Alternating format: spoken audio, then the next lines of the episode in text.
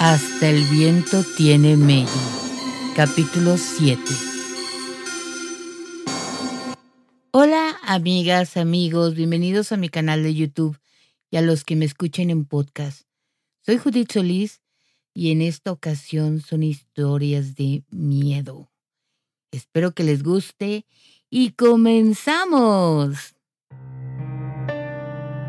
Son varias las historias sobre personas que son declaradas muertas y de pronto regresan a la vida para contar lo que vieron. Esta historia es de la vida real y le sucedió a un miembro de mi familia. Este era un jovencito que en una ocasión tuvo una pelea a golpes muy fuerte y quedó muy lastimado, perdiendo mucha sangre. Lo llevaron hacia el hospital español y al bajar del taxi ya no podía caminar. Su cuerpo ya no respondía.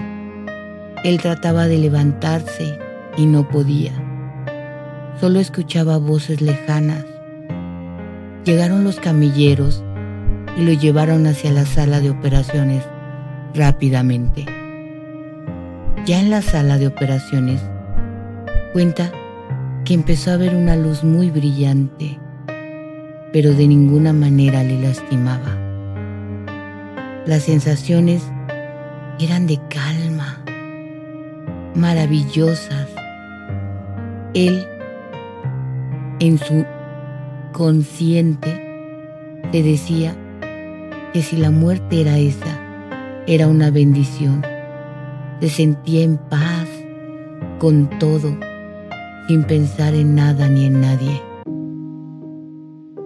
Cuenta que caminaba por un túnel y veía sombras, pero no sentía miedo. Al contrario, quería seguir caminando de lo bien que se sentía. Pero llegó algo o alguien que se interpuso en su camino y en su mente escuchó que le decía que no era su tiempo. Y le señalaron hacia abajo para que viera y pudo verse en la camilla y los doctores atendiendo su cuerpo y también vio cómo le dieron su ropa llena de sangre a su mamá. Vio a sus seres queridos llorando y eso le hizo sufrir. Cuenta que sintió mucho arrepentimiento. Se sentía muy mal. Él pensó que siempre decía que adoraba a su familia y se dio cuenta que no era cierto, que solo eran palabras, que sus acciones decían otra cosa. Y en esos momentos se arrepintió de la vida que empezaba a llevar ya que era muy joven, se dio cuenta que era muy soberbio, que decía que era su vida y la iba a vivir como quisiera, ya que finalmente se iba a morir. Pero lo que vivió lo hizo pensar que le estaban dando otra oportunidad para vivir, así que reflexionó y cambió su modo de vida. Se volvió más espiritual pidió perdón a gente que lastimó. También cuenta que cambió su sensibilidad, ya que tiene presentimientos muy acertados y a veces puede ver cosas que los demás no podemos.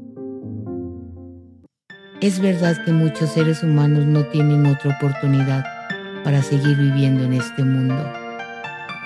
¿Será verdad que tenemos una misión en la vida? ¿Tú qué harías si te dieran otra oportunidad? O mejor, no esperes a tenerla. Trata de vivir la que tienes de la mejor manera y agradecido, agradeciendo todo lo que tienes para que cuando se acabe tu tiempo no tengas que arrepentirte de haberlo perdido.